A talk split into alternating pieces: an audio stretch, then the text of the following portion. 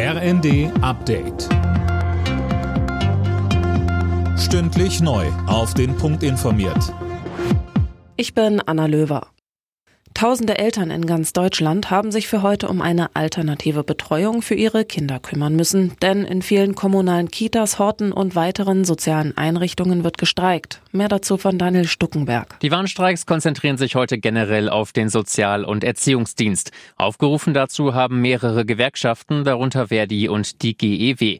Hintergrund ist der Streit in den laufenden Tarifverhandlungen. Bis zum 27. März soll eine Einigung mit den Arbeitgebern her.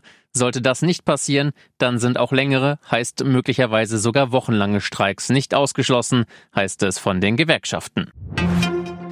Mehr Gleichberechtigung in Job und Alltag. Das fordern zahlreiche Organisationen zum heutigen Weltfrauentag. Bundesweit sind Aktionen geplant. Vom Deutschen Frauenrat heißt es, die Bundesregierung muss mehr für die Rechte der Frauen tun. Im Fall der Anschläge auf die russischen Nord Stream Gaspipelines in der Ostsee führen die Spuren offenbar in die Ukraine. Deutsche und amerikanische Behörden vermuten, dass eine pro-ukrainische Gruppe dafür verantwortlich ist, berichten mehrere Medien. Vieles ist allerdings weiter unklar, wer den Anschlag im September angeordnet und finanziert hat und natürlich warum.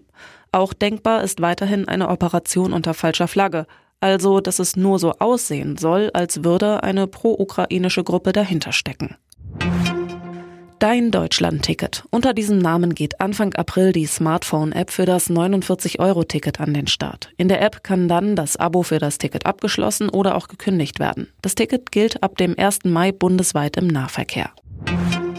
In der Fußball Champions League hat Borussia Dortmund den Einzug ins Viertelfinale verpasst. Gegen den FC Chelsea unterlag die Borussia im Rückspiel mit 0 zu 2. Das Hinspiel hatte Dortmund nur mit 1 zu 0 gewonnen. Eine Runde weiter ist SL Benfica. Die Portugiesen schlugen Club Brügge mit 5 zu 1. Alle Nachrichten auf rnd.de